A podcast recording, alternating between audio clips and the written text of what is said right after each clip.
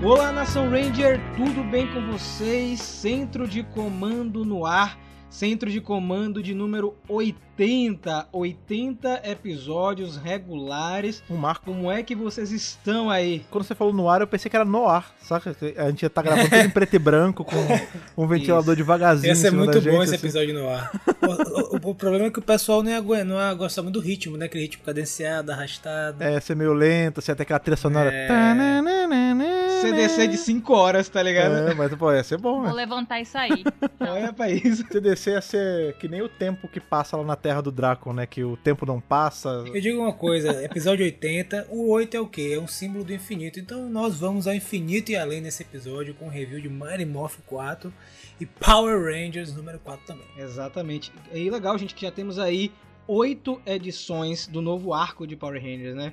4 de Mighty Morphin, 4 de Power Ranger. Tem bastante material para quem está atrasado maratonar, tanto aqui no podcast quanto lá no canal e também ler, né? É muito importante você ler o quadrinho, porque aqui a gente revisa, a gente faz um, um passante, né, nas duas edições, mas a experiência mesmo é ler os quadrinhos. Vocês não concordam? O quadrinho não é gráfico à toa, ele é feito para você não só ler os balões. O quadrinho, ele conta muito às vezes só como imagem, né? Então vale a pena você ir, você dissecar cada página é muito importante, é um exercício muito legal de se fazer. E o detalhe também é assim, não deixe ninguém pensar por você, né, cara? A gente tá Exato. tá aqui e tal, fala as coisas, mas o correto mesmo é você ler, assistir tudo e não só consumir os reviews, né? É, tem que ter sua opinião formada. E lembrando, gente, que em março nós teremos três quadrinhos: Mario Morph 5, Power Rangers 5 e Power Rangers Unlimited, Herdeira da Escuridão, a história Prelúdio de Astronema. É, mas aí já fica também a dica que se você quer ler esse quadrinho de Astronema, é importante você ler isso aqui que a gente vai revisar hoje, Sim. porque já tem certos ganchos porque a gente vai conhecer aí nessa gráfica da Astronema, hein? É isso, gente. E outra coisa, esse lance de Astronema aí já sabem, né? Tá marcado para quando sair esse quadrinho a gente se encontrar lá no canal e depois aqui no podcast para comentarmos e fazermos muitas teorias. Mas sabe o que é que vai rolar agora? Aquele momento, o momento onde vocês que estão escutando aí mandaram suas cartinhas, vieram muitas cartas da edição de expectativas de Dino Fury, teve um feedback muito, mas muito positivo mesmo. Então, preparados aí, Fred e Lucas? Sim! Estamos já a bordo da Spectrum 2 para revisar as cartinhas de vocês. Então vamos!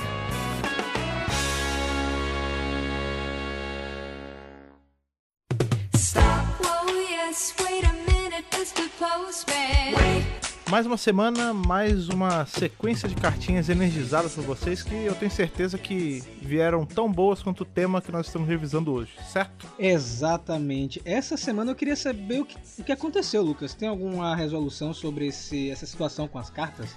Olha, por enquanto, a resposta que eu obtive das cartas é que vai ser normalizado logo em breve.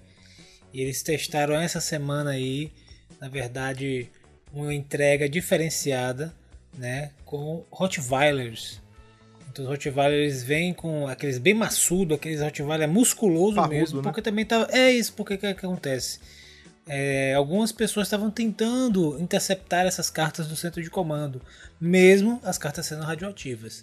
Então eles decidiram botar com os Rottweilers maçudos, malhados, então, são, bombados. São Rottweilers mutantes, né? Porque eles, Exato, é são Rottweilers mutantes. É Rottweiler forte Exato. pra caramba, né? Então, assim, eles entregaram, tive uma dificuldade na hora de pegar, porque, enfim, eles não entenderam muito bem, né? Se, na hora de me entregar e quase... Quase perdeu um braço, né? um, É, pequeno, quase perdeu um braço, um pequeno arranhão assim no meu antebraço, mas eu passei um mertiolate, mas, mas eu tenho um mertiolate aqui da antiga, né? Que eu guardo há muito tempo. É aquele que arde ainda. Tá vencido, né? Não, ele não, ele não vence porque o Ardor não deixa vencer. É, o Ardor mata o, o vencimento. O, né? é. ele se retro conserva. Então aí eu consegui, mas assim, ao custo de quase perder um braço. Caramba, cara, mas você tá melhor, né? Tá mais calmo. E tirando né? isso, tá tudo aí. bem. Então ótimo. Então pega aí uma carta para mim com outro braço, tudo bem. que tá machucado. Vou pegar aqui, essa aqui vem lá da ponta esquerda da piscina. Vamos lá para a primeira cartinha referente ao podcast número 78 que é do Tiago Moraes da Silva. Como vão, amigos? Espero que estejam bem. Gostaria de tirar uma dúvida com vocês. Apesar do primeiro filme dos anos 90 não ser considerado canônico, podemos levar em consideração que o corpo físico do Zordon da série está dentro do tubo e ele está sem forma igual foi mostrado no filme. Então, cara, essa versão do filme aí, realmente, como você falou, não é canônica, a gente já sabe que é só uma energia mesmo é, não tem corpo físico do Zordon. Eu lembro que na época eu fiquei muito bolado com aquilo ali. Não sei vocês, quando eu vi o Zordon ali deitado. É que é um troço meio Moonhack, ele fica ali, né? Forma, forma Caquético, decadente, é. Mas aqui na, no, no canon atual que a gente tem é, é quase como se fosse uma projeção a cabeça do Zordon, Isso. né? Ele tá naquele É. plano louco, naquela sangria entre as realidades, que inclusive aparecem outros Zordons, né? Em, em. Shattered Grid ele, ele conhece o Zordon da Terra do Dracon, que falhou miseravelmente e tudo mais. Mas eu ficava assustado com isso aí, viu? De verdade. E ficava com pena também naquele momento. Assim, eu pensei que ele ia morrer, né? É, a- Kimberly chorando e tudo. E ele botou assim: Acho que com o que estamos vendo no quadrinho, aquilo passou a ser totalmente desconsiderado. E será que rola de da gente ver Ivan Uzi canonizado algum dia nos quadrinhos? O que, que vocês acham? Espero que sim. Se o mundo for justo, sim, né? I- Inclusive colocarem lá o- também os ratos que seriam a ideia original dos Minions Sim, dele, os ratos Mas os malignos. ratos estão na série, Lucas. Você não sabe disso, não? Os ratos que iam aparecer. Sim, no- mas eu quero ver lado a lado. É, tem um lance muito interessante que a galera eh, não lembra, acho que até comentei no canal. Naquele episódio do Velho Oeste, eles aproveitaram as fantasias de rato que ia sendo do filme para o episódio. Porque não iam jogar fora, as fantasias eles utilizaram no episódio, pô. É, mas se, o, mas se o Ivan vier pro quadrinho, tem que ser uma versão diabólica dos ratos, sabe? Tipo, rato malignozão mesmo e até dar um, um tapa no Rato visual de dele pra é, com doença. ratazana do rabo gordo mesmo. Ó, ele botou assim, ó, gostaria de parabenizá-los pelo trabalho, vocês são minha inspiração, pois começaram com um projeto voltado para fãs e agora já estão em canais de TV aberta, etc. Este ano também estarei lançando meu canal voltado para videogames das antigas, como Super Nintendo, Mega Drive, Master System, etc. Um abraço e que o poder os proteja. Esse é o Thiago Moraes da Silva, que não botou de onde veio, nem a idade, né? Infelizmente tem que mandar um abraço aí pro pessoal da sua área, cara. Power Senso ficou triste agora. É. Uma boa sorte aí pro Thiago na sua Empreitada. caminhada, no seu projeto. É. E tenha resiliência e insista, viu? Porque é preciso ter força nessa caminhada aí, porque não é, não é brincadeira a produção de conteúdo na internet. É É complicado. A gente tá aqui ralando já tem um tempo. O Fred também é o mesmo período de tempo praticamente que a gente aí. É. A gente produz há 10, só vocês entenderem, a gente produz coisas há 10 anos, pelo menos. É, é por aí mesmo. O negócio é bem complicado. Lucas, você pode puxar outra cartinha aí pra gente? Com cuidado, tá? Parece Vou puxar agora, aqui. essa aqui tá um pouco dilacerada, né? Foi da luta com o Rottweiler. Pega essa aí. Rapaz, mais uma cartinha aqui. Essa aqui eu vou ter que ler em uma, em uma bateria só, que ela é um pouco grande, tá? Mas eu te falei aqui rapidinho. Olá, emissários da grelha de transformação. Meu nome é Heitor. Tenho 15 anos, sou de Alvorada, Rio Grande do Sul. Um abraço aí pra galera do Rio Grande do Sul. Acho que nem aparece muito por aqui. É, o sul tá defasado. Espalhe a palavra aí pelo Rio Grande do Sul para seus amigos, pra, gente ter, pra nós termos mais ouvintes aí de sua cidade, sua, de sua localidade. Pois é, até porque, quem sabe, se continuar no pé que tá, logo menos o, o sul tá emancipado de um país separado aí. É bom que a gente vai ter audiência em mais um país, entendeu? Então É tem que verdade, levar é bastante verdade, a é palavra pra aí verdade. mesmo. Ó, Fred, ele botou assim, ó. Primeiramente, queria agradecer por vocês me fazerem companhia toda segunda-feira. O centro de comando transformou o dia mais chato da semana em um dia aguardado por mim e com certeza por todos os ouvintes. Muito obrigado, viu? verdade. Valeu. Eu estava ouvindo o podcast número 79 sobre a próxima temporada da No Fury, ouvindo suas opiniões, queria por meio dessa cartinha compartilhar as minhas. Na parte em que vocês falam que o poder da rede de morfagem chegou na Terra há 65 milhões de anos, eu tive um pensamento que não sei se faz sentido ou se é uma má interpretação minha da sinopse. Eu acho que na verdade não é que a rede de morfagem chegou ou passou a existir na Terra há 65 milhões de anos. Eu acho que todo o multiverso de Power Rangers está contido e sempre esteve desde o princípio da existência na rede de morfagem, tirando o vazio na época do Pretor. Eu interpretei que quando a sinopse fala trouxe o poder da rede, foi mais um modo de dizer que esse poder na verdade seria o poder específico da equipe de Dino Fury. O que, é que vocês acham? Eu acho que é mais uma questão de ser acessado, né? Ainda mais agora com o quadrinho, né? O que a gente tá entendendo é que a rede de morfagem, ela é... Ela sempre esteve aqui, né? Ela é como se fosse... Faz ela parte faz parte do realidade. tecido da realidade, exatamente. Então acho que quando a sinopse fala que é 60 e tantos milhões de anos, é, ele trouxe energia, eu acho que ele foi o primeiro a chegar aqui que tinha como acessar essa energia. Mas a energia sempre esteve aqui. E a gente até comentou, né, que no próprio quadrinho os mestres falam que a rede existe antes deles descobrirem. Então é um negócio assim, muito, muito é, tempos antigos, milhares, milhões de anos atrás. Então eu, eu acho que eu, eu sigo essa linha mais do que o Fred falou. Não acho que foi uma sinopse assim, bem básica, né? Principalmente porque Power Rangers tem feito um material muito bacana nas séries de TV. Vamos lá. Continuando nessa fala, vocês comentam sobre Dino Charge e a possibilidade de ele ter um dia é, ter sido um só com o universo principal até que ambos foram separados. Eu discordo. Acho que desde sempre foram universos separados. Nas próprias temporadas de Dino Charge, no crossover de dinossauros em Beast Morphers, os Rangers parecem não ter conhecimento de equipes do passado. Digo, em seu universo de origem, pois em Ninja Steel sabemos que eles mantêm contato com outras equipes de outros universos. Isso poderia até ser explicado pela viagem no tempo, que alterou toda a linha de Dino Charge e fez com que os dinossauros nunca tivessem sido extintos, mas eu acho que não, já que os Rangers continuam com suas memórias da linha do tempo anterior, já que eles foram os causadores da mudança e por isso não são afetados por ela. O que, você acha? Eu, eu, assim, a gente até comentou sobre isso em algumas ocasiões. É, é provável que já tinha, é, eles já eram de universo à parte. Né? Eu gosto desse conceito de que no passado eles eram do universo principal talvez até a ruptura de um universo para outro pode ter mudado até o que eles pensam é, que eles conheciam, não sei. É, depende muito de como você for interpretar a viagem no tempo, enfim, essa todo o dano que viagem no tempo causa em realidade e tudo mais. É, eu gosto da ideia de que é um universo completamente separado e que teve inícios separados porque é mais fácil de compreender. Mas a, a real é que também, para... né? É, mas a real é que se a gente parar pra pensar, sempre tem um ponto em comum. Por exemplo, a gente tem. Em Doctor Who a gente vê muito isso, né? Porque, como é uma série de viagem no tempo, ela trabalha muito com coisas paralelas, né? A gente tem, por exemplo, é, um episódio do terceiro Doutor que ele vai para uma terra paralela onde ele é o grande líder quase que fascista do mundo. E a gente descobre que houve um momento antes dele, dele regenerar que ele decidiu meter o louco e sair influenciando nas decisões da Terra.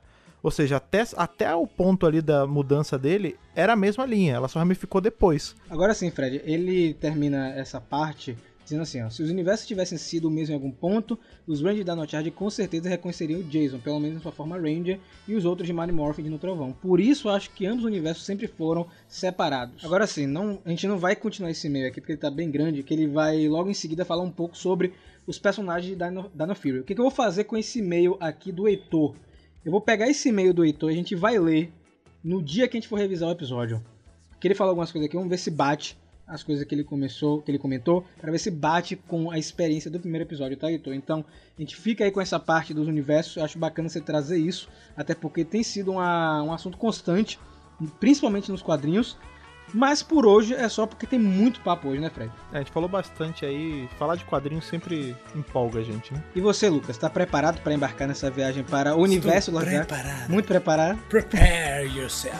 Então bora, porque nós vamos primeiro para a Alameda dos Anjos para depois ir para o universo de Lord Death.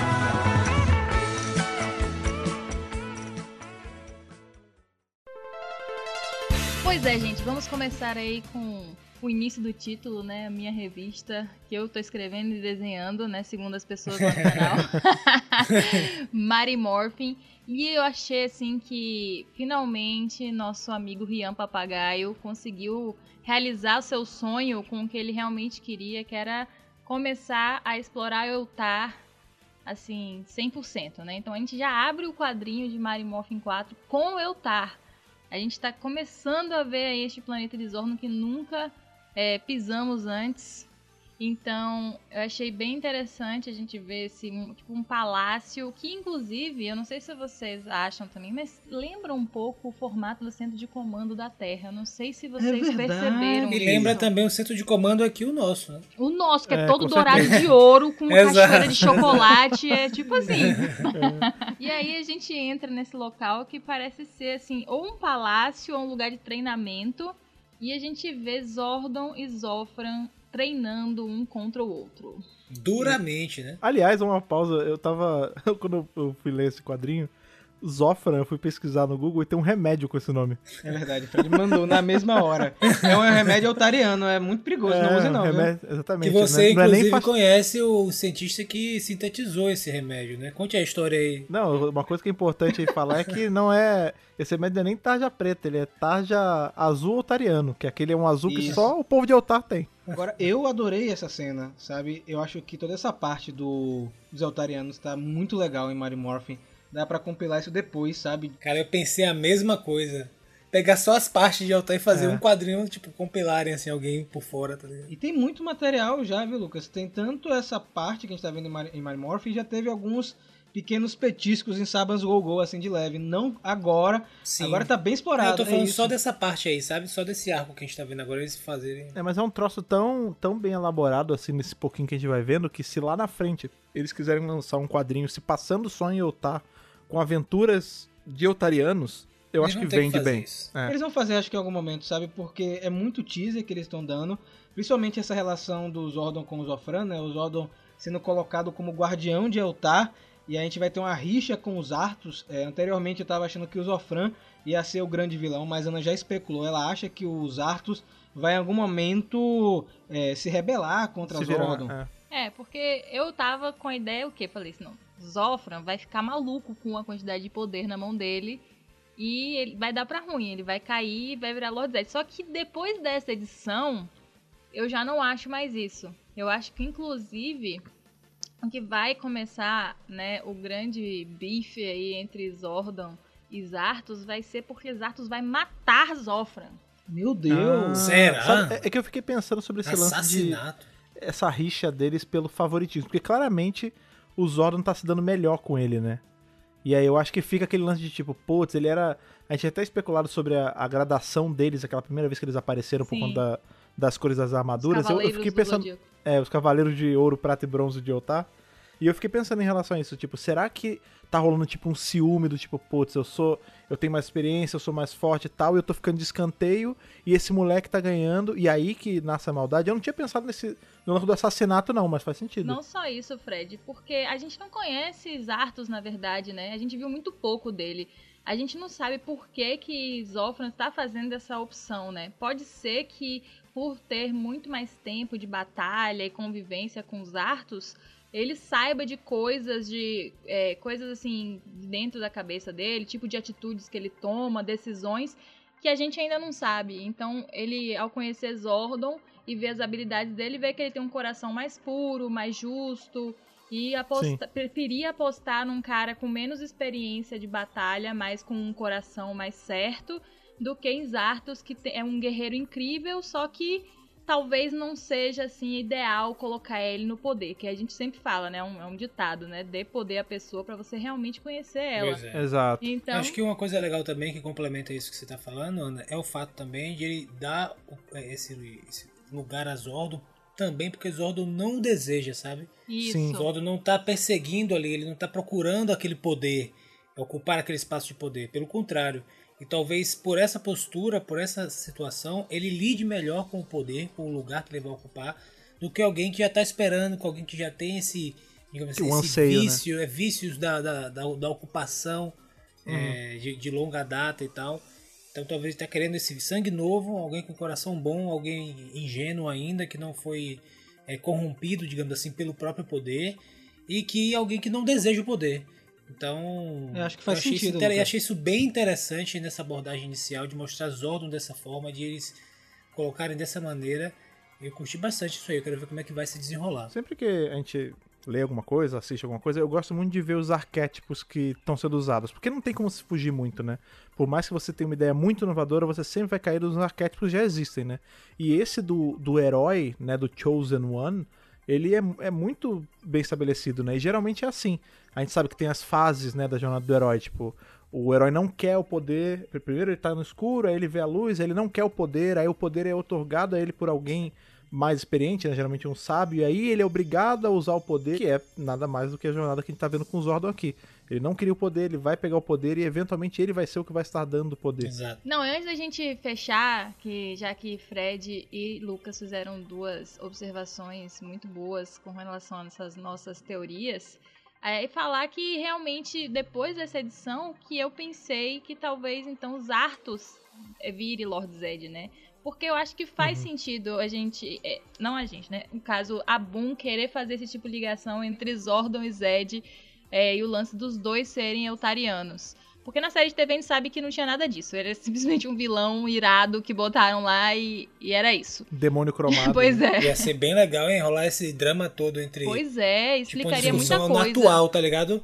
Deles Sim. dois e tal, ia ser muito bom, velho. É, o que justificaria por que eles tinham uma rusga tão grande um com o outro. Porque quando, Exato, quando o Zed exato. aparece, quando o Zed aparece na série, o Zordon fica louco, né? Tipo, Exato. acabou Sim, sim. a brincadeira com o Rita Repulsa. Agora é o, o mal mesmo, né? E é bacana se foi isso mesmo, porque aí a gente volta lá atrás naquela historinha que tava lá nas anuais, Isso que que ia anual ninguém liga, ninguém. Eu sempre falo, ó, tem que de anuais porque não é importante.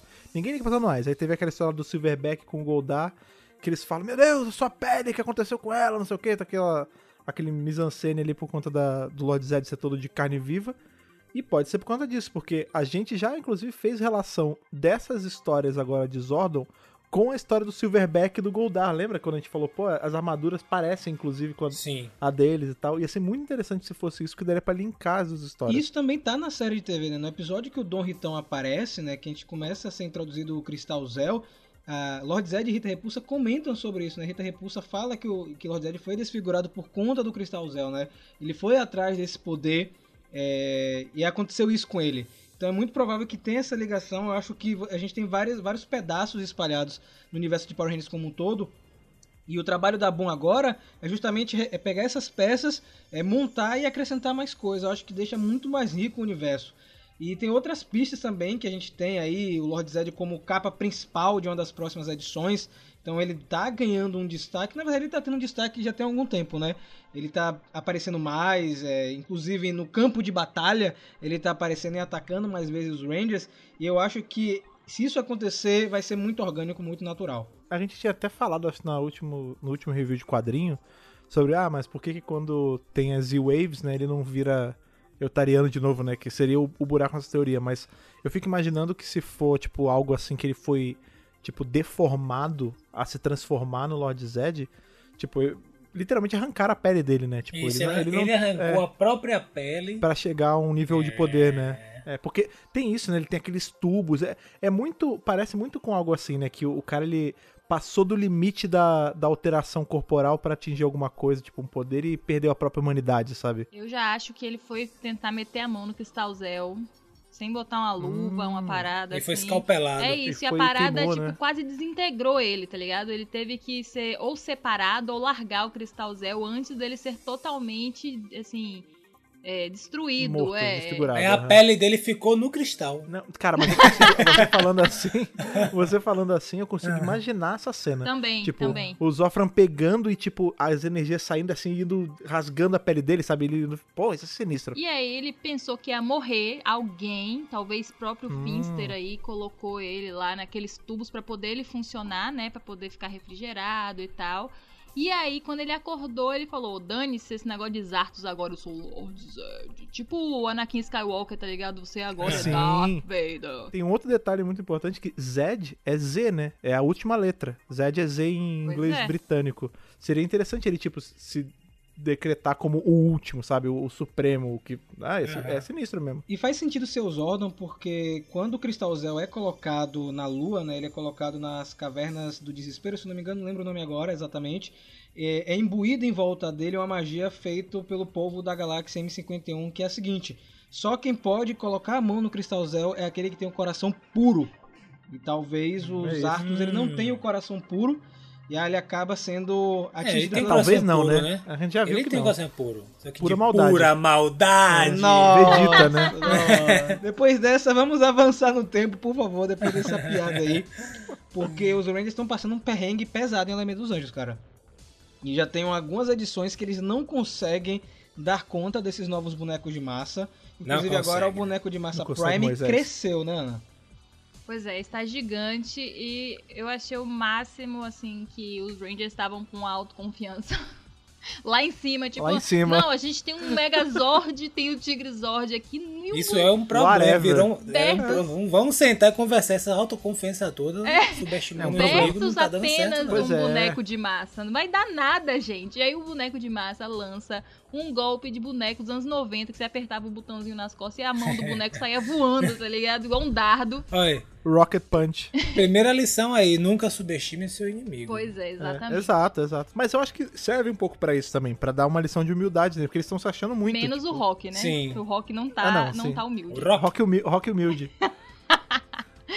E aí, o que acontece é que aquela mão, na verdade, se desfaz em mil bonecos de massa que vão começando a chegar perto do cockpit do Megazord e com certeza vai dar ruim, né? Então nós temos aí o nosso momento do quadrinho da nossa nova hashtag que já está rolando lá no canal, onde o nosso querido Rock Bravura, hashtag Rock Bravura, diz que ele é o Ranger, bate no peito assim, ó, eu sou o Ranger Vermelho e eu vou sair nesse Megazord e vou resolver sozinho. E aí Partiu todo pra mundo- resolver, né? Beleza, então, É. irmão, vai lá. Só que, né, são muitos. E aí o Adam acaba saindo pra ajudar. E ele faz uma, uma confissão terrível, né? Que pelo menos eu achei terrível. Que ele, assim, admite que não sabe pilotar o Megazord. Eu fiquei, assim, um pouco chocada. Disse que ele só fica lá dentro apertando um bocado de botão. Eu falei, gente, é, é empirismo, você aperta até dar certo, né? peraí, né? Pois é, e os caras, pois é, você vê que a, a arrogância que esses meninos estão, né?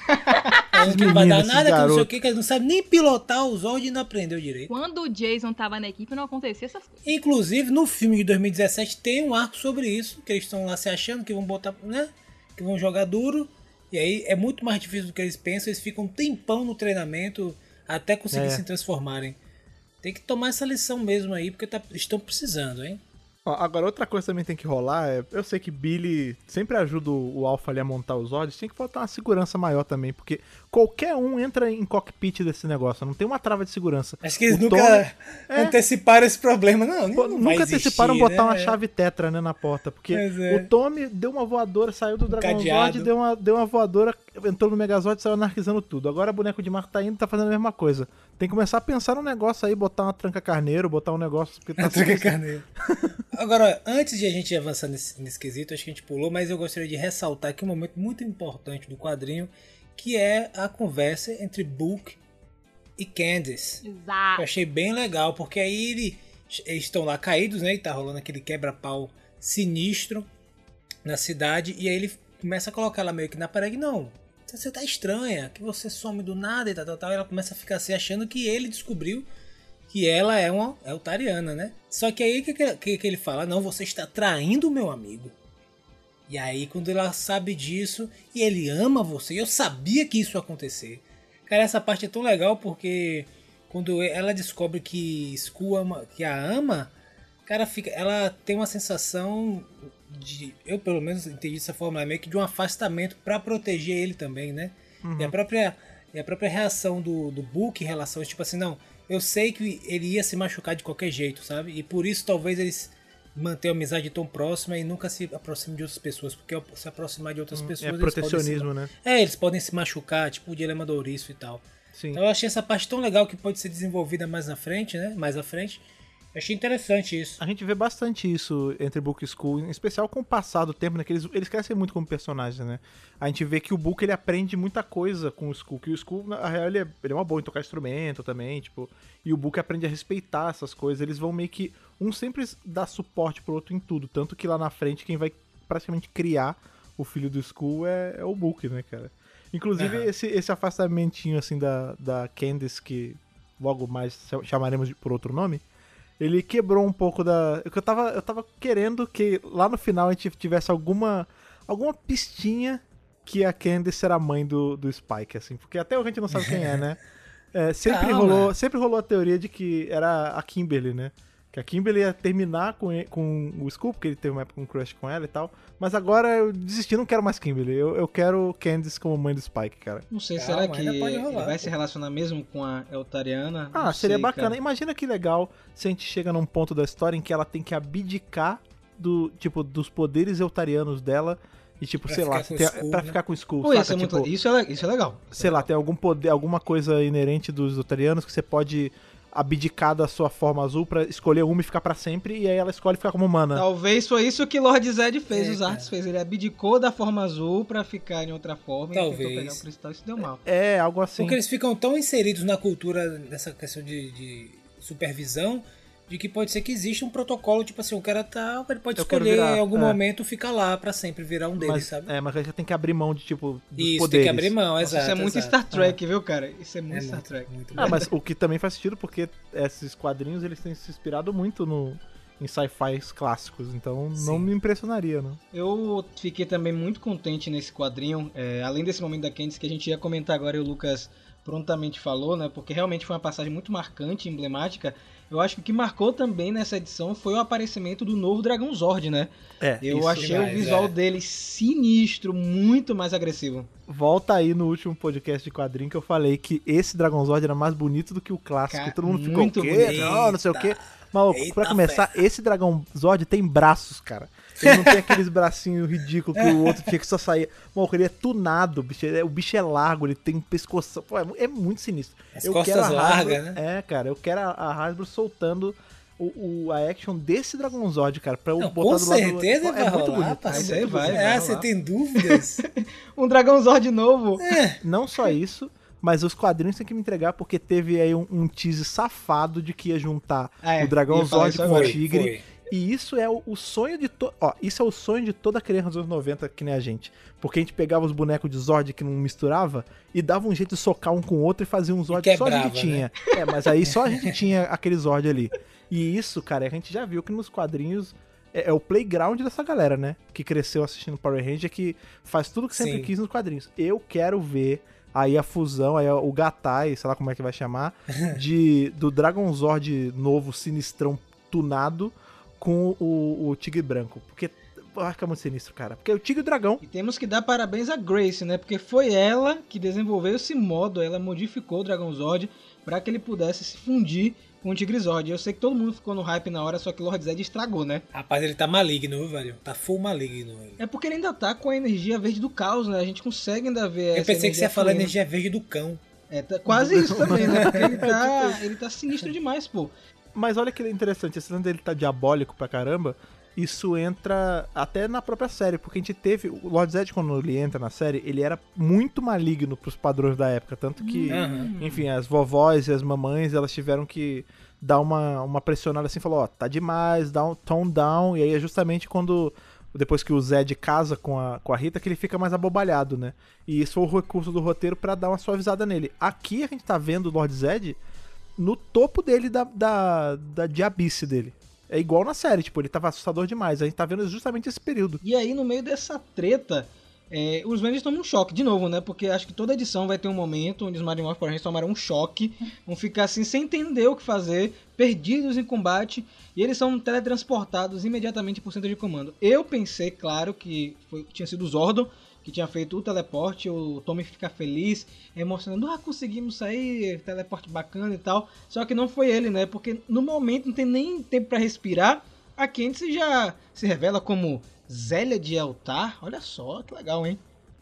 Pois é, né, gente? Aí a gente bate aí, nossa Eutariana agora se revelando. E o melhor de tudo pra mim foi que Zordon falou de uma, uma forma que eu não sei se foi irônica ou se foi, tipo, real, tá ligado? Ele olha pra ela e fala assim: Eu não fui informado que a Terra estava sob proteção de mais um Eutariano, de Zélia de Eutar, como se ela fosse grandes bossas, né? Eu achei assim que o jeito que ele falou foi, tipo assim, ou dando uma importância, tipo, ela ser realmente alguém importante lá em Eutar, ou. Não, ele tá sendo irônico. O que, que vocês acharam nessa parte? Engraçado, eu não vi, eu não vi com ironia, não. Mas pensando aqui, dependendo de como a gente lê, fica, né? Do É, tipo, eu, eu não sabia que a Terra estava sobre, o, sobre a proteção da grande Zélia de Eltar. Ou, eu não sabia que estava sobre a grande Zélia de É, pois é, tipo, eu fiquei na dúvida, porque, assim, até agora, beleza, ela é espiã, ela tá em outro planeta, ela tá disfarçada. Até então ela tá cumprindo aí o papel dela bem. Na hora que precisou salvar os Rangers, ela salvou, né? Ela fez esse teleporte pro centro de comando, ela vai até comentar dizendo que ela tá ali pra salvar os Power Rangers de qualquer maneira, essa é a missão dela, então por isso que ela fez esse teletransporte. E assim, até agora ela não deu nenhuma dúvida pra gente de que ela não seria uma seria boa no que ela faz, né? Uhum. Então, assim, essa questão da ironia eu acho que não é, mas eu fiquei com Mas Essa- pode ser, é, depende de como você lê. Mas é engraçado, assim, eu fiquei pensando sobre isso, porque a, a verdade é que a gente não sabe tudo da, dos Eutarianos, né? Por exemplo, a gente não sabe nem quanto tempo eles duram vivos. A gente Aham. sabe que os- o Zordon tá ali na- no tubo, mas aquilo é meio que uma sobrevida. Ele não tá ali de verdade, né? Ele fica naquele, naquele plano, aquilo é mais uma projeção do rosto dele, né? É, aqui a gente tá vendo a Zélia, ela parece ser jovem. Eu não sei se a raça do Zordon ela dura tipo eras e eras e eles não aparentam idade, ou se ela é realmente uma jovem otariana, o que justificaria esse, esse, esse tom meio impressionado dele, do tipo, putz, eu não sabia que ia ter uma outra otariana aqui. do- porque eh, às vezes ele nem conhece ela, saca? Tipo, ela é só uma otariana comum que ele nem sabia que ainda tava no rolê de investigar planeta. Eu fiquei com esse- essa impressão. E lembrando que também ela não tá sozinha, né, gente? Nas edições passadas a gente sabe que tem pelo menos mais uma pessoa acompanhando ela nessa missão. Tanto que Sim. no final da primeira edição ela conversa com alguém. E eu acho que a entrada dela, a apresentação dela é muito engraçada também.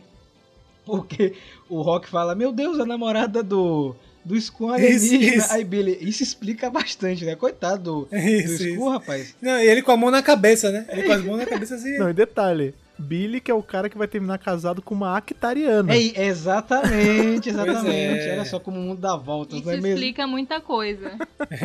E aí, já chegando no final da edição, nós temos um momento. Um momento que chamou a atenção de muita gente, mas eu talvez até jogue um balde de água fria aqui hoje. Que o Lord Zed, ele cria uma redoma em uma parte da Alameda dos Anjos, né? Ele cria tipo uma cúpula gigante onde ninguém pode sair. E ele fala que isso é uma consequência da ocasião onde os Rangers invadiram a casa dele e colocaram ele como cativeiro. Quando é, Ana estava revisando esse quadrinho, eu pensei em algo que aconteceu no passado, bem no passado, alguma situação envolvendo Lord Zed. Mas eu lembrei que lá em Necessary Evil, ele foi aprisionado pelos Omega Rangers e ficou, ficou mantido É, pô, na, ficou naquela cápsula, né? Talvez não seja algo muito no passado e talvez seja algo mais no presente. Eu acho que você tá dando pouca importância, porque é justamente isso que a Boom quer que você faça. Ela quer que você fique maravilhado com Uau, o Matt é o Ranger Bale.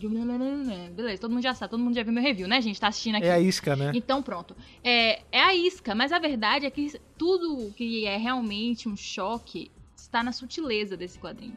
E quando ele não fala só que eles se aprisionaram, ele disse que ele- eles, os Rangers acabaram com a casa dele. Que pode ser o castelo lá na lua, pô. Não, não, não. O negócio é muito mais embaixo. Até porque ele, ele não fala que são esses Rangers Exatamente. Disse né? os Power Pode ser- Rangers. É. Pode ser. A gente não sabe. Vai que esse, esse evento aí onde ele perdeu a pele e ficou carcomido foi com alguma outra equipe. Às vezes é um troço muito atrás na linha dele que esses Rangers não nem tem relação. Mas a vingança ela é desmedida, né? Ela vai pra, pra onde É tem. um prato que se come frio. Exatamente. Exatamente. a alma a Eu sabia que você ia É, falar isso, eu tava esperando o momento de botar essa daí. E o detalhe é o seguinte, a Boom está entrando em sua cabeça, viu, Rafael? Meu Deus do céu. É, ela tá, Você você tá fazendo exatamente como ela quer. É, pode ser, né? Inclusive, esse lance aí, vamos ser muito sinceros, né? Porque o grande, eles tentaram. ta- Talvez não, talvez eles te- tenham feito de propósito. Assim, eles tentaram colocar como se a grande, o grande lance desse quadrinho é a revelação do Ranger Verde. Oh, Que não é. whatever quem é, quem é o Ranger Verde. Tipo, dane-se que é o Matt. Todo mundo sabia que era o Matt já. Agora, a revela... pra mim, pelo menos, a revelação da Candace anarquizando, entrando no, no centro de comando, tirando a fantasia de humana e, pô, isso foi muito mais impressionante do que o Matt. O- o- Os pontos altos ali é Candice se revelando como Zélia e Dragonzord tunado. O Matt mesmo, Dani. É muito louco, de verdade. sabe? Porque são percepções diferentes. Eu digo, a minha é a mesma de vocês, mas por uma parte do público casual, o grande lance foi o match mesmo. Você vê como existem esferas diferentes, né? Acho muito bacana isso. Não, foi legal, é, tipo assim, ver um Ranger, tipo, passando essa confiança pra galera. Tipo, não, gente, confia em mim, inclusive eu vou tirar o capacete aqui e vai estar tudo certo. Eu achei isso bacana, essa atitude no final. Mas, tipo, já dava pra ver que era ele mesmo que era o Ranger, assim. É, tava meio que. A, a, a verdade é que o quadrinho já vem meio que trabalhando isso, né? A gente vê o Matt sendo apresentado. Tipo, o Matt ficou sumido dos quadrinhos. Porra, edições, edições, edições. Aí do nada ele brota, aí ele é apresentado pro Tommy, tipo. É, é um negócio assim muito, olha, ele tá aqui, viu? Olha, ele tá aqui, ele voltou, hein? A gente. E quando a gente para pra pensar no e essa todo. treta do Tommy com ele, cara, como vai ser, hein? É, Rapaz. Isso é uma coisa assim, que vai ter torta de climão, porque vai estar na mesma equipe, Matt, Tommy e Kimberly, isso sem dúvida, vai, vai ter. Mas o que eu tô falando é assim, tipo, a gente, se a gente for para pensar em candidatos que poderiam ser o Ranger Verde, era óbvio que ia ser ele. Porque, pô, o cara que ele já lutou lá na, na treta lá dos primeiros arcos, ele tava no meio, entendeu? Ele descobriu a identidade da Kimberly, ele ficou, ele teve aquele negócio meio, pô, você não confiou em mim e tal. Então, assim, o cara que tava mais cicatrizado de, de todas essas lutas do, entorno dos Power Rangers era ele mesmo. É a mesma pegada que a gente vai ver, que, aliás, que a gente já viu, né, com o pessoal de, de Stone Canyon. É, ele é, foi tipo proto Stone Canyon. Sabe o que é louco, Fred? Ano passado, várias edições antes, é, perguntaram pro Ryan Parrott quem seria o Ranger Verde. Obviamente ele não podia responder, mas ele falou que seria alguém conhecido, não seria algo tão grandioso. Ia ser bem simples mesmo. E acabou sendo, né? Ele não alimentou isso. Perceba, seguindo o Ryan Parrott, ele não alimentou isso durante esse tempo todo. Ele tá falando de outros assuntos, não focando no Ranger Verde. Só que agora fica uma situação complicada. Nós temos o Matt revelando sua identidade das duas uma. Vai apagar a memória de todo mundo no final, né? Tipo, no melhor estilo Homem-Aranha, quando ele revela a identidade dele em Guerra Civil. Ou o Matt vai morrer. Das duas, uma, isso não, vai acho acontecer. que não morre, não. Ou ele pode ser levado pra outro planeta É, também. pode ser também. É, ou é, eu não tinha pensado nisso. Pode ser, ele pode ser alocado aí uma, pra defender outro planeta, ou simplesmente os poderes vão acabar e é isso. Tipo, porque a verdade é que assim, esse poder é uma. É uma. Amálgama. Ligação direta. É uma gambiarra, não, uma gambiarra que a, que a, que a Grace tá fazendo. tentando ser todo. É verdade. todo... Mas é uma amálgama, pô. Ele Amálgama, pegou a é moeda uma do poder, gambiarra. daga do Não, o nome, Verde. o nome disso é, é, é a gambiarra no melhor estilo BR mesmo. Ela pegou a- a moeda do poder verde e ela pensou, putz, é verde, hein? O que que eu tenho verde aqui? Ah, essa daga que eu tô malocada aqui, que é de um assassino. Que é de um assassino, isso aqui, isso aqui pinga maldade. Eu vou fazer aqui, vou, vou fazer uma ligação direta aqui, bo- botar e tirar energia disso e passar Vou pra moeda. riscar no chão e passar a moeda. É isso, ela tá, sabe o que ela tá fazendo? Ela tá fazendo uma chupeta da adaga do, do Psycho Ranger verde pra, pra moeda do dragão. É Será que em algum momento o Matt vai ficar doidão? Não, não sei se vai ficar doidão, mas eu acho que assim, uma hora isso vai acabar. Porque ela não vai poder ficar drenando, tipo, energia não é algo infinito. Uma hora essa adaga vai ficar sem poder e não vai ter que energizar. A, a moeda do Ranger Verde, ela tá fadada a terminar sem poder. Igual foi com o Tommy. A vela verde uma hora acaba. Vai, ele se pode ficar tentando esticar, mas vai acabar. E a gente vai ver que lá na frente. Aí, beleza, né? Depois a gente sabe que Solve the Dragon, eventualmente essa porcaria vai parar na mão do Tommy de novo. Provavelmente Ninja vai aparecer pra ajudar em alguma coisa. Mas eu acredito que pro match, até por conta do que a gente vai ver em Solve the Dragon, esses poderes eles vão se esvair e ele vai virar um civil. Pobre Matt. Ou ele vai virar um burocrata. Pode ser também, né? É, ou ele vai virar um agente. carimbar, vai carimbar papel lá dentro da. Não, de repente ele vai virar uma nova Grace, né? Tipo, ele vai. Um cara que teve muito poder e que perdeu e que vai trabalhar em prol da sociedade. sentido Vai ser na pegada, na pegada dos Guardiões de Prata também. Agora vocês sentiram que essa abordagem de Grace de tipo assim, não, vamos lá, vamos falar com a população, vamos mostrar quem é, que é uma abordagem oposta da que Zordon fazia, né? Vocês sentiram assim uma. A Grace. assim, Ah, ó, vamos, vamos fazer diferente. O, o mote da Grace é ser a, a anti-Zordon. Mas a Grace não tava ligada não, pô, nisso aí que ele fez. Ele fez por conta própria. Porque ela, inclusive, fala assim, tirem o Ranger Verde de lá de dentro. E como, é, que- e, como é, e como é que ele conseguiu fazer a conexão com todas as telas e tal, todo mundo? Ele é um Ranger agora, vamos lembrar que, né, o Dragonzord tá lá, e, ah, sei lá, conseguiu. O Billy que ajudou a construir os poderes dele. Às vezes o Billy já deixou meio que pré-programado que ele teria. Porque o plano do Billy nessa história toda, a gente viu nas edições atrás, que era fazer o Ranger novo com a Grace, pra ele eventualmente ser integrado na equipe.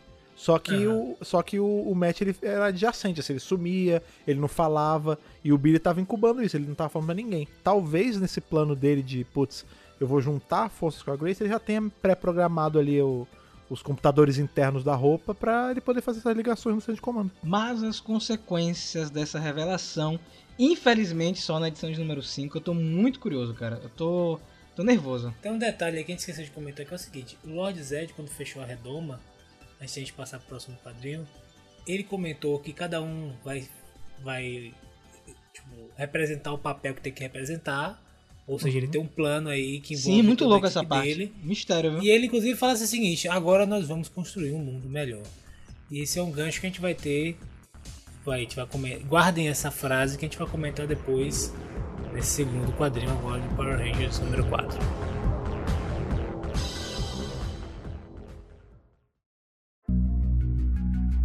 Vamos agora para Power Rangers 4, dando continuidade a essa linda e sombria aventura dos Omega Rangers. Eu acho que está encorpando aí virando algo muito maior. Tô gostando muito dessa linha que Ryan Parrott está seguindo. E queria também parabenizar o Francisco Mortarino, que faz as ilustrações do quadrinho.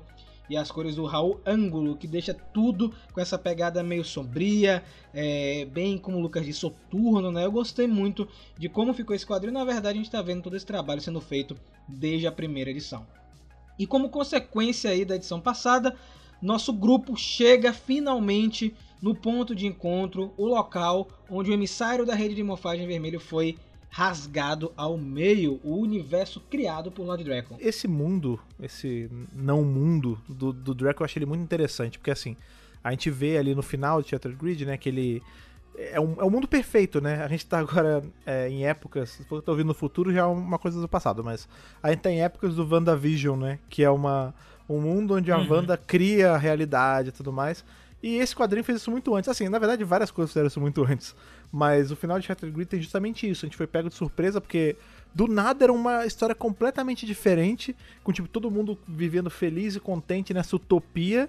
E aí, como toda boa utopia, como a gente já falou aqui várias vezes, no fundo, no fundo ela é uma distopia, né? Só que diferente de tantas outras, isso aqui é, é um mundo meio. É um construto de mundo. Tipo, ele foi feito a partir da psique do Dracon. Isso que eu acho assim, é, é, é de, uma, é de um cuidado fazer esse, um mundo assim você faz um negocinho errado, você caga a história toda. E eles conseguiram fazer um negócio coeso que funciona até hoje. Tipo, é um mundo que foi feito da cabeça do Dracon, e tal qual a cabeça do Dracon, que é toda cagada por dentro, toda zoada, toda destruída, esse mundo também está todo destruído, né, cara? Os Ords que, os que pertenciam a ele estão lá em cima todo carcomido, o mundo tá todo mal feito. Ele morou aqui por muito tempo, ele fala que ele perdeu a conta, não sabe se foi dias, se foi horas, se foi meses. É, foi... Ficou tipo uma prisão dele. É, lá, é o que ele fala, é o mundo que eu criei, eventualmente os emissários transformaram na minha prisão. É uma perversidade, os emissários também não são brincadeira não, bicho. Pois é, porque é o, é o imagina, né, o pior cárcere possível. É, é, você, o mundo que você criou que tá quebrando, você vai ser obrigado a ficar aqui e ainda sendo protegido por esses animais que são espíritos dos seus ordens. Exato. Pô, é muito são sinistro, manifestações cara. da é. rede de morfagem, né? É muito sinistro. Agora sim, cara, é, eu pensei em outra coisa. Quando ele chega no lugar e a coordenada tá alterada, né?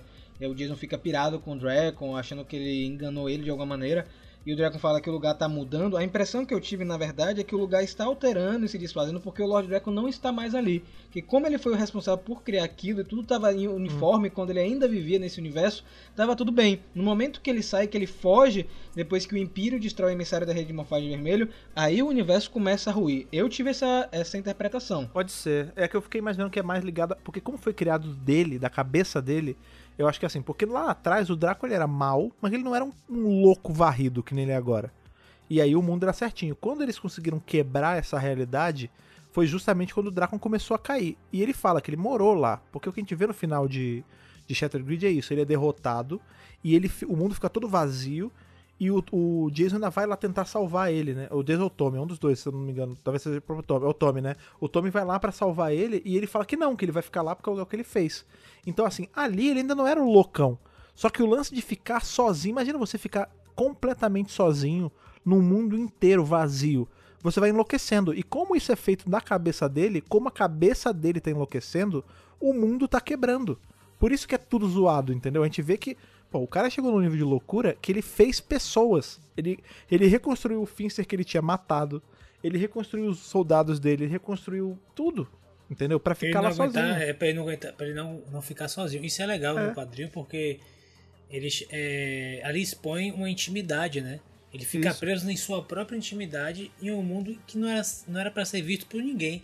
Sim. Por isso aquele mundo ali revela muitas, digamos assim, vulnerabilidades do Lord Draco. É né? isso. Tanto então você chega vê... lá como inimigo e vê, tipo assim, oh, ele, né, o cara, como é que ele não ele, ele tá querendo ser bajulado, tipo.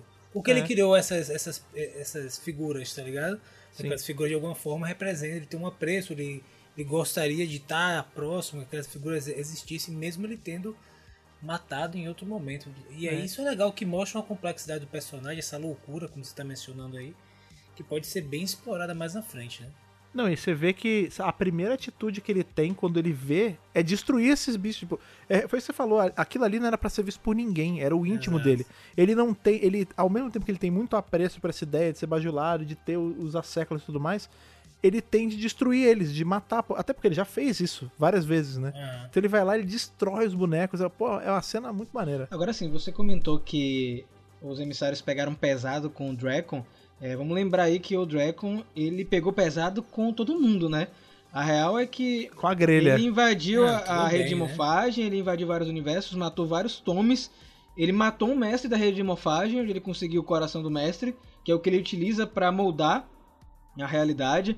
eu não tenho tanta pena do Draco assim, não. Eu entendo que é, às vezes a gente até se identifica um pouco porque ele tá passando por uma série de problemas, mas o Draco, ainda para mim, pelo menos, é um personagem perigoso. Ah, sim. Ah, não, eu não tenho pena, não. Eu acho que assim, a, a, o, a sentença dele foi cabível pro tanto de coisa que ele fez. Mas ela não deixa de ser pesada, até porque o que ele fez foi pesado, né? É, eu acho que também tem um detalhe é o seguinte, você você tá lá combatendo algo, você tá se opondo a algo, e você não se opõe a algo meio que se transformando naquilo que você está combatendo, sabe? Então você tem que dar. É, eu, acho, eu também acho que ele tinha que ser punido e tal, mas é, é meio perverso você fazer isso, sabe? Você sim, podia, tipo, o Zordo foi muito mais de boa, simplesmente prendeu o cara, não, deixa o cara preso aqui e valeu. Os caras, não, não vai ser só preso, pô, você vai ser torturado pela eternidade por sua própria maluquice. Tá é uma falsa bondade, porque cê, é... os emissários têm esse lance que eles são entidades, eles são do bem, eles controlam o equilíbrio e tal. Mas a verdade é que assim, um cara que fez isso tudo o, em um outro quadrinho qualquer, talvez a saída do, do, desses deuses ia ser exterminar o Drácon. Tipo, você é mal, não sei o que, você não pode estar aqui sendo perigoso. Eles iam lá pulverizar o Drácula e acabou, é. como já, a gente já viu em tantas outras franquias. Que seria mais benevolente. É, né? mas não, eles deixaram ele preso, tipo, lá no, no nada. Entendeu? Tipo, é uma bondade, até porque se nós somos bonzinhos, não vamos matar ninguém. Mas também é pior que a morte isso, né? Você é, fica lá morte, enlouquecendo cara. e você chega num ponto que você tá falando com cabeça decapitada de, de saba. Entendeu? Terminou de quebrar o é. cara. Que é, tá... é isso. Agora eu queria comentar, né? Eu fiquei muito contente em ver as entidades de volta. Elas tinham aparecido lá no final de Shattered Grid, né? Como os grandes inimigos de Lord Dragon no universo. Elas estão aqui de volta. Eu espero que elas apareçam em outros momentos, porque elas estão vivas, né? Elas daqui a pouco vão sair do planeta e ir para outros lugares. É que elas são. Elas, elas são, são carcereiras, né? Elas estavam lá é. carcereiras pra manter ele lá, né? E ficar perseguindo ele, sei lá, talvez. É, é ela era para não deixar ele fugir mesmo. É o que ele fala que. Por isso que elas ficam indo atrás dele, né? Não é para matar, é para deixar ele preso. Isso. Que, ela, eu acho que elas, assim, elas não é questão de estarem vivas. Elas não são vivas nem mortas, elas são a rede de morfagem, né? Elas só estão se manifestando assim desse jeito. Forma, né? Que é muito interessante, né? Que é justamente, apesar de a gente não ter um dragão, né? É justamente um tigre e um falcão brancos, uh -huh, que são uh -huh. os ordens que deveriam ser. Quer dizer, não dele, né? Mas os Tomes usam, né?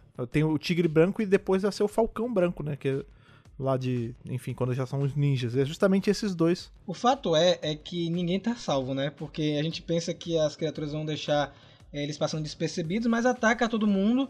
A galera se divide em duplas. Eu gostei muito dessa, desse momento onde ficou Trini com Zack e Dragon com Jason por algum momento só, né? Porque o Dragon simplesmente some.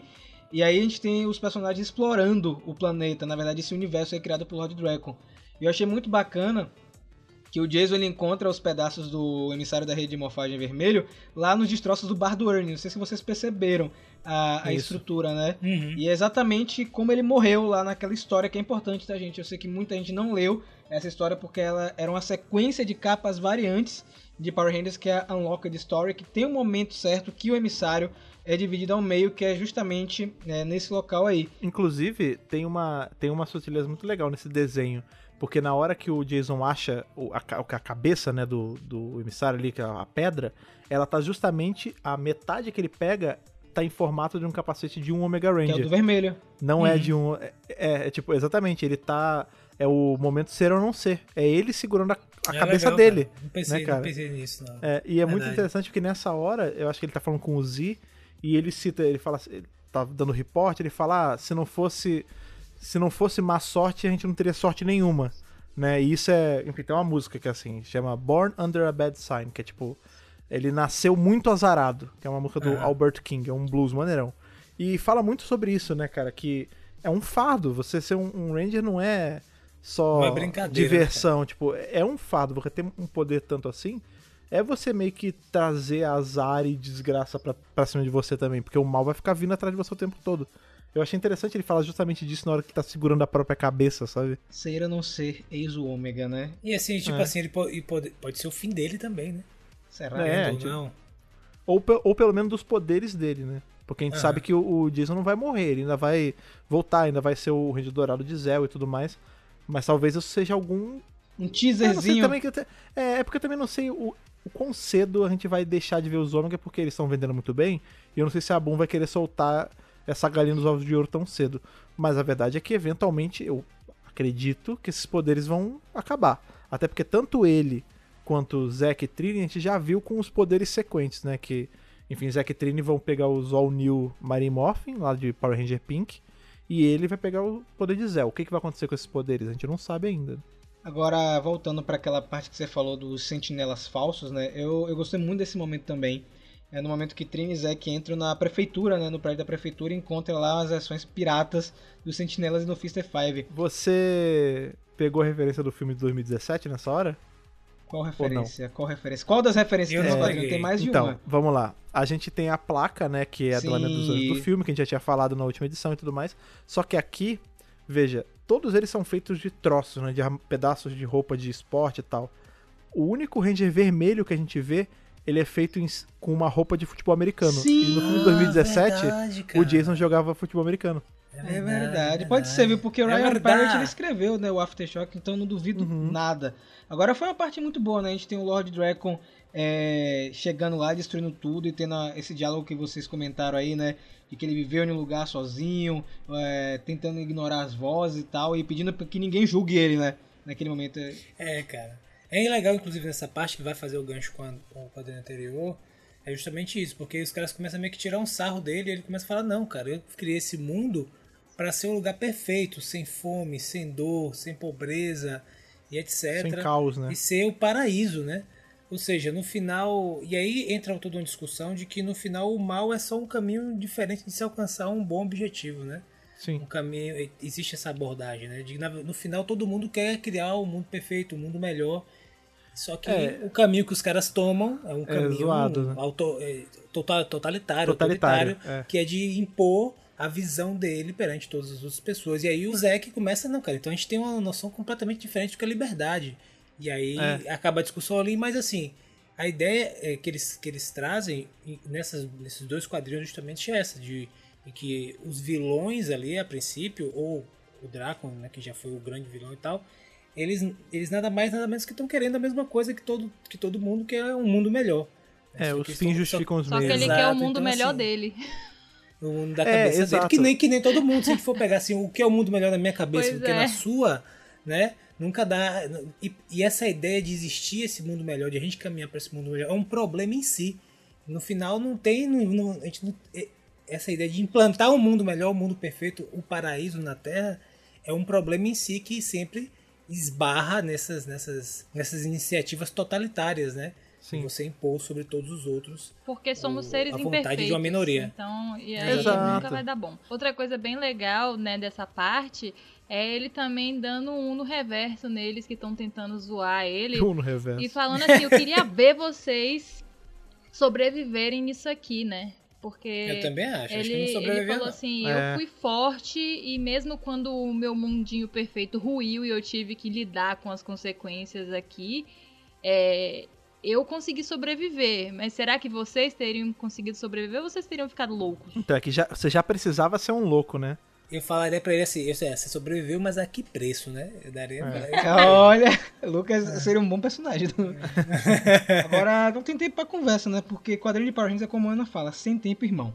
E eles já são atacados por outro espírito, que é um urso gigante. Eu acho muito engraçado essa parte, porque Zack some. E aí Trini, meu Deus, cadê Zack? Aí do nada Zack aparece, é esmagado pelo espírito. Ela, não, Zack morreu. E aí ele aparece atrás. Tô aqui, minha bem. Isso. Na verdade, Isso, ele botou o capacete de um sentinela mastodonte pra enganar a criatura. Foi bem rapidinho essa cena, mas eu, eu gostei bastante.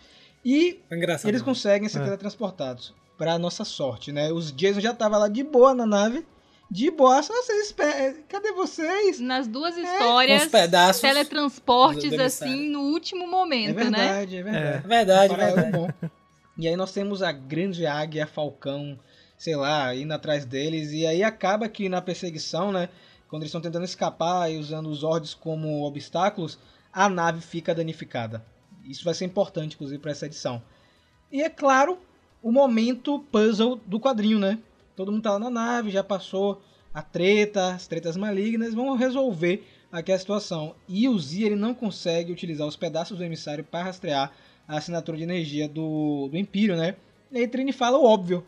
Se a gente juntar aqui as partes para tentar descobrir, né? É uma coisa assim, meio Juntar o Vamos quebra-cabeça. sentar todos aqui Juntos. e montar um quebra-cabeça. pegar e tá faltando Tangram.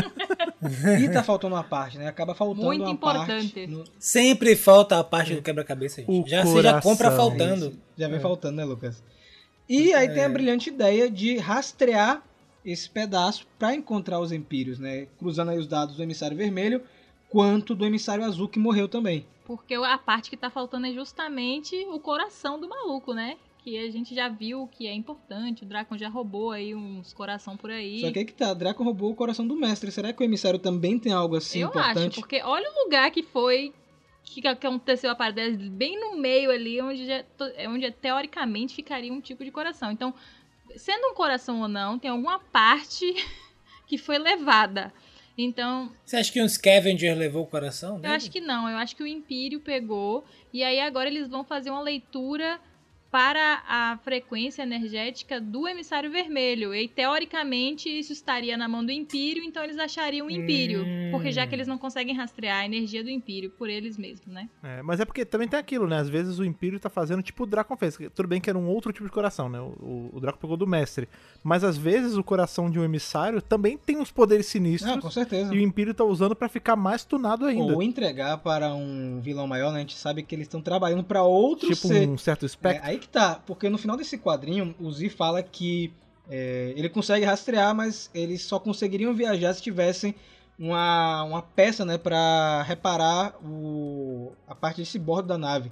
E o Draco fala que ele sabe um lugar para reparar e tal, que é um lugar bizarro, muito mais bizarro que isso aqui, que eu acho que foi o migué dele, porque mais bizarro que isso aqui não Difícil, tem, é. desculpa, tá? É, porque é, eles vão pra. e- essencialmente pra Mos Eisley de Power Rangers. Isso. Porque Onyx, Onyx é isso. É tipo.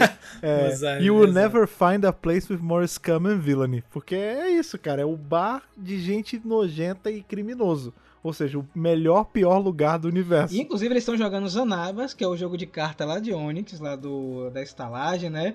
Com Uhum. inclusive a mesma fala do episódio 16, que é onde esse jogo aparece, né?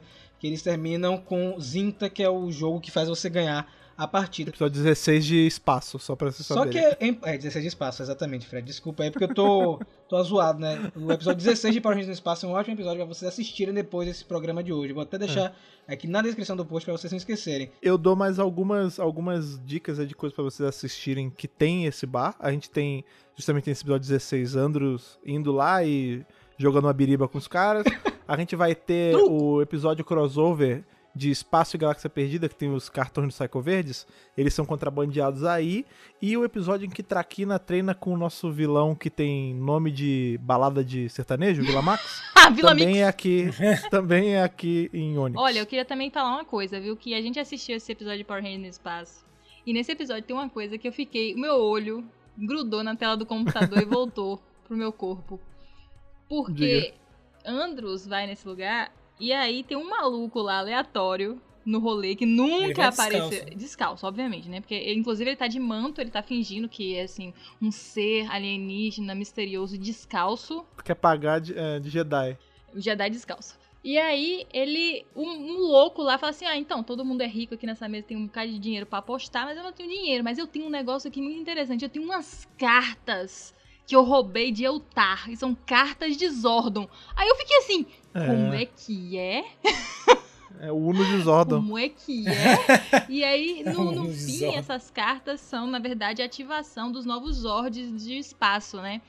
E aí, É. isso levantaram várias questões que a gente tem que ligar com esses quadrinhos, porque tudo isso está acontecendo por um motivo, e eu tenho certeza que Rian Papagaio tá ligado nesse rolê, ele não é bobo. Sim, com certeza. E aí, o que acontece? A gente descobre que tem um Zords mega viajante, mega Voyager, que está, tem uma base em Júpiter, né, escondida, que é de Zordon, não era de Eltar, tá, gente? Eu queria deixar bem claro. Então, assim, eu fiquei pensando, será... O terreno tá no nome do é isso, foi ele que comprou Isso, o terreno. A escritura. A, a escritura tá na mão dele. E aí, fico pensando, será Na que cabeça. Zordon, né, quando chegando no sistema solar, se estabeleceu em Júpiter com essa base, deixou aquela, aquelas naves lá, Ah, provavelmente com alguns guerreiros, porque cada nave é individual, né, para um Ranger. E aí Uhum. depois foi pra Terra fazer o que tinha pra fazer, mas deixou aquilo ali como segurança, né, um, um lugar um pouco mais longe ali do, do, do, do terreno de guerra, né, entre Terra e Lua. E eu acho que isso vai ser Caraca. usado de alguma forma, porque como eles estão contando a história de Zordon, em algum momento a gente vai chegar no fatídico é, momento que ele vem pro sistema solar no planeta Terra. Então, né? A gente tem que, vai ter que ver isso. O Rian Papagaio vai ter que se virar pra resolver isso aí. Caraca, Então, isso é ligado justamente. Eu tô falando tudo isso porque é ligado justamente a esse lugar que eles estão Aham. agora. E a gente vai precisar ver alguma coisa sobre esse maluco que tinha essas cartas. Porque ele tinha essas cartas como? Ele falou que conseguiu na batalha de Altar, que ele falou. Talvez seja a batalha de Turbo ou na batalha mais antiga. Talvez tenha sido na batalha É. de Turbo.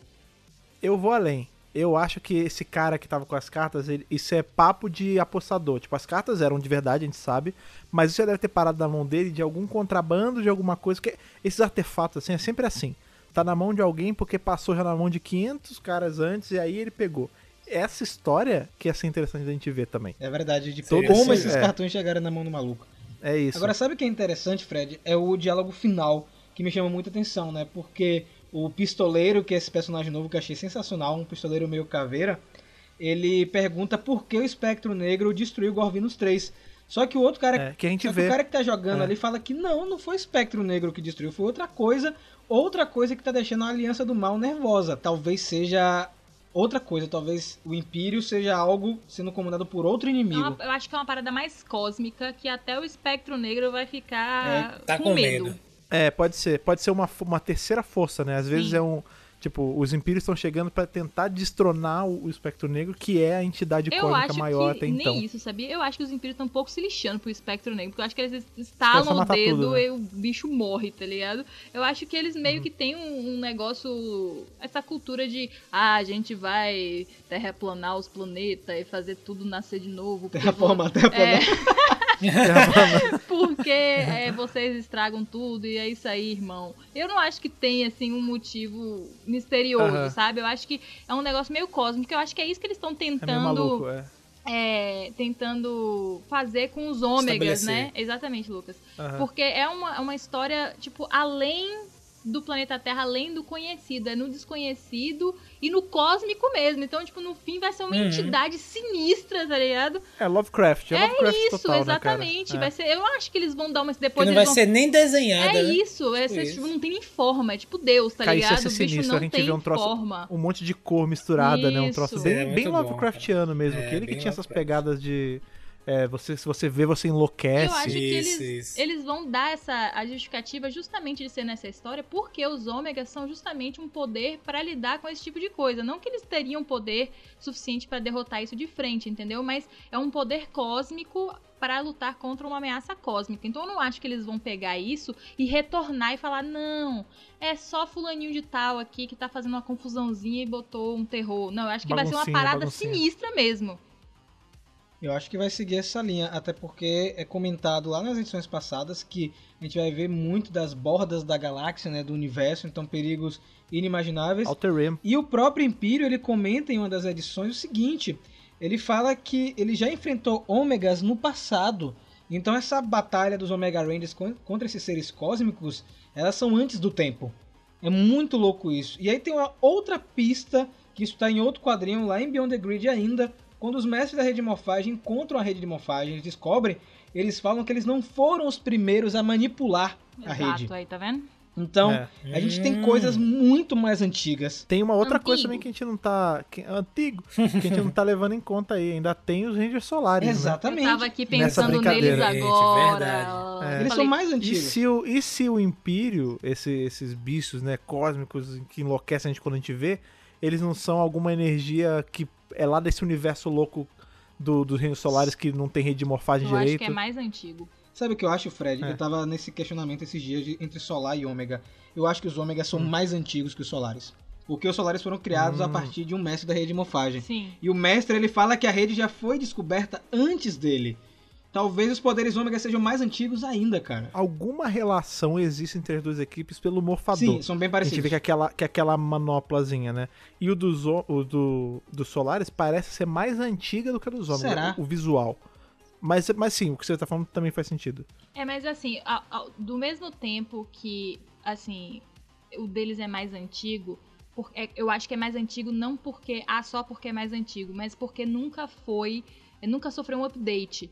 Se a gente pensar, lapidado, aham. os ômegas estão acompanhados, por exemplo, de emissários. Os emissários poderiam ter feito algum tipo de atualização, né? Tem o Z, tem eles têm, mas assim, É. vamos dizer, os ômegas foram melhores assessorados, vamos dizer assim. Os É, solares, é, Suporte é melhor. os é, solares deve- ficaram, os os- solares, morreram e ficaram esquecidos e a Elaria E largaram de mão. Exato, é largou de mão. Talvez os ômegas originais, né? Exato. Eles tinham equipamento rudimentar Exatamente, também, faz sentido. é isso que eu tô pensando. A gente pode estar errado também, gente. Ser nada disso do que a gente tá falando. Mas é legal passar por isso. E aí a Boom Studios pode fazer um quadrinho de origem do poder, cara. Pô, De- olha esse isso aí. nome. A origem do A a poder. origem do poder. Seria muito bom. Do poder. Mas por hoje eu acho que é isso aí, duas edições bem revisadas, bem teorizadas e agora esperar o mês de março para teorizar e comentar muito mais.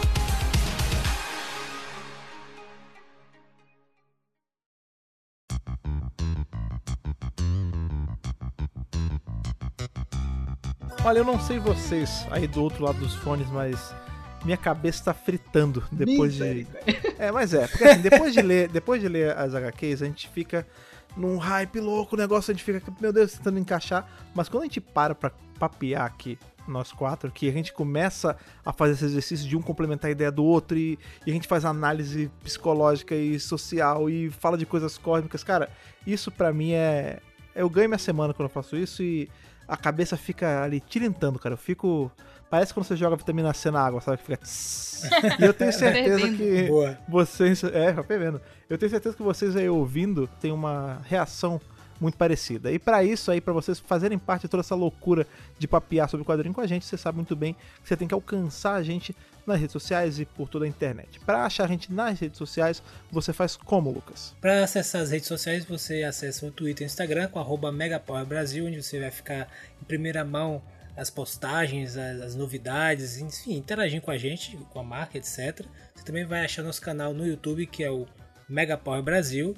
Lá são vários vídeos maneiríssimos. Eu tô um pouco afastado dos vídeos lá de produzir, sinto saudade de ficar atrás das câmeras produzindo, mas brevemente isso vai retornar. Mas acompanha lá que Ana, Rafael estão jogando duro. O Fred também apareceu recentemente lá. E se inscreva no canal e etc. E o principal, é claro, não deixe de acessar o site que é o megapowerbrasil.com, lá onde saem as notícias fresquinhas. Rafael e Ana prejudicados junto com o Xande também, não esquecendo, né? prejudicados, meu irmão, trazendo as notícias assim, saídas do forno. E além de tudo, é, um- é, além de tudo, é um grande hub onde você pode encontrar tudo é, que é produzido pelo Mega Power Brasil. E o Rafael deu um tapa no visual que ficou bem bacana. Vamos lá dar uma conferida. Pois é, e aí depois de você consumir todas essas coisas que a gente bota lá no site, bota no YouTube e podcast tudo, você tem que vir falar com a gente de uma forma mais complexa ali, por um e-mail, por uma cartinha virtual. Para mandar essa cartinha, como você faz, Rafa? Galera, muito simples e tô muito feliz com o feedback aí, com as cartinhas, com nossos e-mails queridos aí. Manda para contato megapowerbrasil@gmail.com, lembrando de colocar no assunto qual podcast você tá falando e no corpo do e-mail, é claro, seu nome, sua idade e de onde você está falando. E uma coisa que eu não estou feliz é que as cartinhas físicas não estão chegando, gente. Eu sei que na era da internet é um negócio complexo, as pessoas têm preguiça de escrever, ir até o correio. A gente também tá no meio de uma pandemia, eu até entenderia isto. Mas eu quero cartinha física também. Podem ser cartinhas simples, podem ser desenhos.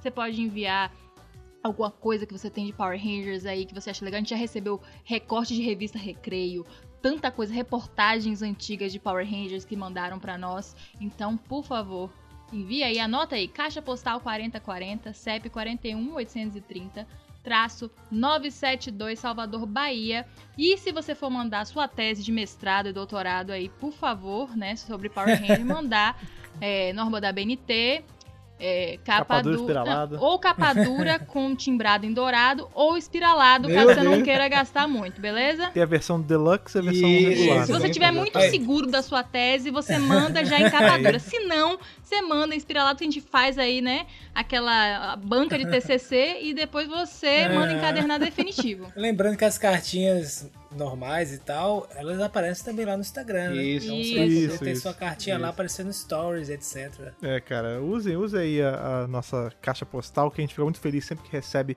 qualquer coisa por lá, sendo uma tese de mestrado, doutorado ou até mesmo um recorte de revista, cara. Outra coisa que a gente também fica muito feliz sempre que acontece é quando aparece aí um guerreiro novo para ajudar a gente na, nas lutas diárias de produzir conteúdo lá no Apoia-se. Lá você entra em apoia.se barra Brasil, escolhe com quanto você vai apoiar e se junta aí aos nossos bravos guerreiros eutarianos que estão com a gente todo mês, como é o caso do Gustavo Almeida Teixeira, do Ayrton Serafim Balabem, do Ramon Tonelli Cavalari, do Stefano Gollum, do Vinícius Guedes, do Rivelito Júnior, do Bruno Henrique Soares Gonçalves e do Antonino Botelho Filho. Exatamente. Muito obrigado mais uma vez pela sua participação, você ouvindo aqui nosso centro de comando. Nos vemos na próxima segunda-feira e que o poder o proteja. Uh! É.